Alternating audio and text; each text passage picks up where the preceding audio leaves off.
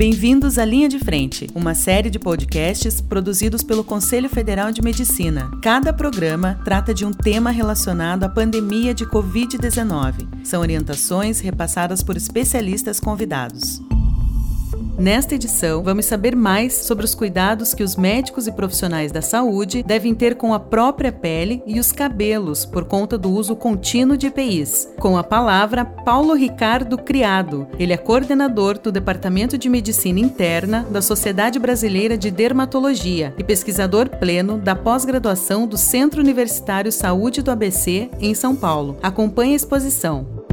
Vamos falar a respeito da questão dos danos provocados à pele pelos equipamentos de proteção individual usados intensamente nesse período da Covid-19. Isso pode ocorrer principalmente com as máscaras e os gorros. As máscaras, principalmente os danos ocorrem no dorso nasal, mas também pode ocorrer nas orelhas devido ao elástico dessas máscaras. A oclusão por tempo prolongado aumenta a transpiração local e ao mesmo tempo determina aumento da oleosidade, com esse período de estresse emocional, as pessoas que têm dermatite seborreica podem ter a dermatite seborreica acentuada, inclusive pela oclusão dos gorros. E isso deve ser tratada com shampoos e loções que os dermatologistas podem indicar a esses colegas profissionais da área de saúde. A questão das máscaras, o que, que se recomenda quando possível, nós sabemos que isso não é um fato factível muitas vezes, mas é procurar se afastar a cada duas ou quatro horas no máximo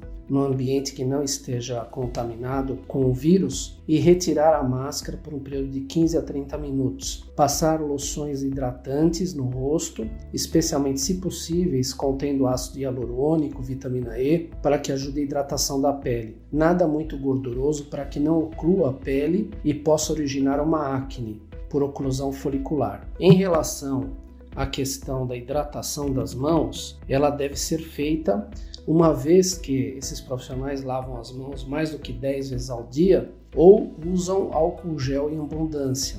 Depois de algumas semanas, o limite de tolerância da barreira cutânea é quebrado e aí podem surgir irritações, a dermatite de contato por irritante primário chamada, e posteriormente começa a haver uma descamação da pele, uma vermelhidão, que é o eritema. Surgem depois rachaduras, fissuras, que são extremamente dolorosas, inclusive. Por isso que, quando possível, lavar as mãos com água corrente abundante, utilizando um sabonete dermatológico de pH em torno de 5, que é o pH próximo à pele. Isso provoca menos dano às mãos do que os sabonetes com pH elevado alcalino e especialmente aqueles sabonetes antissépticos que são mais irritativos para as mãos. Então, portanto, quando possível, usar um pH em torno de 5, um sabonete dermatológico. Sempre secar bem, nunca esquecer de lavar entre os dedos, retirando alianças, anéis, pulseiras, os punhos, o dorso das mãos e no mínimo por 20 minutos. E realmente a lavagem das mãos, ela é muito mais indicada do que o uso do álcool gel. O uso de hidratante nessas áreas, eles já podem ser sob a forma de cremes. Existem cremes dermatológicos hidratantes que não contêm perfume e tem um pH próximo da pele, não contém corantes também. Com o tempo, essas rachaduras, se ocorrerem e forem utilizados hidratantes não dermatológicos, que contenham corantes ou perfumes, pode haver a penetração dessas substâncias na pele e nos pacientes geneticamente suscetíveis virem a desenvolver dermatites de contato alérgicas e não mais irritativas. Portanto, o uso de cremes dermatológicos hidratantes após a lavagem das mãos ou pelo menos 5 minutos após a passagem do álcool em gel é o ideal ser realizado por todos os profissionais e mesmo a população em geral. Esses dois tópicos que eu gostaria de abordar nesse momento e posteriormente vamos falar sobre as manifestações de lesões cutâneas atribuídas à Covid-19.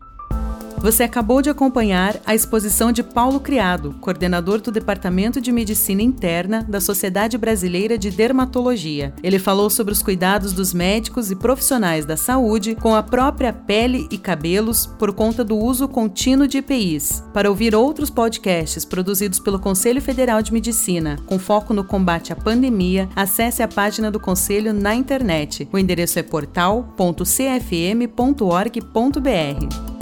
Conselho Federal de Medicina. Defendendo princípios, aperfeiçoando práticas.